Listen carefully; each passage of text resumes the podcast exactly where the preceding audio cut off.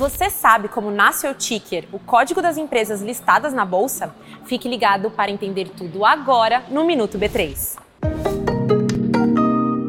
As siglas do ticker são o DNA das companhias de capital aberto.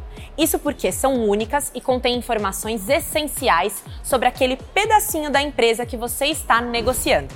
As quatro letras remetem o nome da empresa e o número identifica o tipo de ação. Entre outras coisas, o 3 significa que o dono da ação pode participar em assembleias. O 4 significa que aquele pedacinho da empresa dá prioridade de pagamento de dividendos para o investidor. Os BDRs são ações que representam pedacinhos de empresas estrangeiras e eles podem vir com alguns números diferentes. O 32 e o 33 significa que a própria companhia de lá de fora teve participação direta para disponibilizar o BDR no Brasil.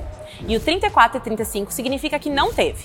Já o número 11 pode significar várias coisas. Ele acompanha fundos de investimentos, ETFs units e até alguns BDRs. O ticker escolhido por uma empresa pode mudar, caso o nome da empresa mude. Essas mudanças acompanham novidades do modelo de negócios. E não se esqueça de seguir a B3 em todas as redes sociais. Boa noite, bons negócios e até mais!